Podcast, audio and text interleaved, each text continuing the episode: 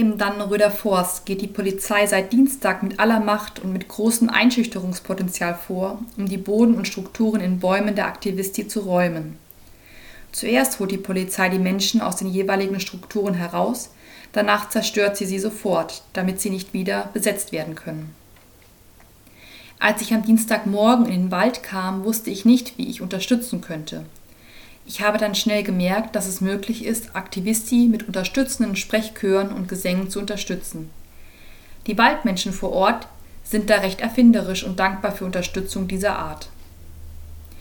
Auch ist es möglich, mit Polizisten ins Gespräch zu kommen, was aber nicht mehr als Zeitvertreib ist. Es ist auch möglich, Essbares vorzugsweise vegan wie Nüsse, Brot, Obst und ähnliches zu den Aktivisti zu bringen, die direkt von Räumung bedroht sind, aber noch nicht in der sogenannten Sicherheitszone drin sind. Eine Sicherheitszone entsteht dadurch, dass die Polizei um den Bereich bestimmter Strukturen ein rot-weißes Flatterband spannt, dann die Menschen innerhalb der Zone auffordert, diese zu verlassen.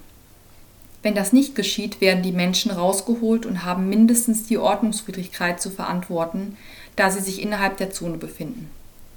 Die Polizisten haben auch Fahrräder der Aktivisti beschlagnahmt, weil sich kein Eigentümer gemeldet hat und wird diese entsorgen fachgerecht.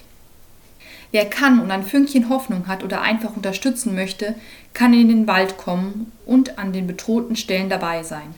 Zieht was Warmes an. Die Polizei sollte am besten in die Unterzahl geraten. Ich habe am Dienstag selbst erlebt, welche Gewalt die Beamten ausströmen, wenn sie auf mich zukommen. Wenn sie nur ihre Helme aufsetzen, die sie eine Weile ausgezogen hatten, wirkt das auf mich sehr, sehr verunsichernd. Sie sind einfach viel besser geschützt und viel mehr Personen und agieren viel schneller. Polizisten kamen auf uns zu und schubsten mehrere Personen zur Seite, anstatt um uns herumzugehen, haben sogar Ellenbogenchecks verteilt gegen Männer und Frauen. Corona-Abstand war in dieser Situation eindeutig durch die Beamten verursacht nicht mehr gegeben.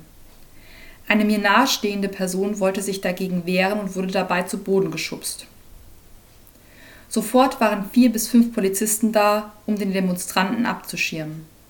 Als ich ihm helfen wollte, wurde ich abgedrängt. Das bedeutet, die Polizeikräfte sind sehr schnell reizbar und selbstaggressiv.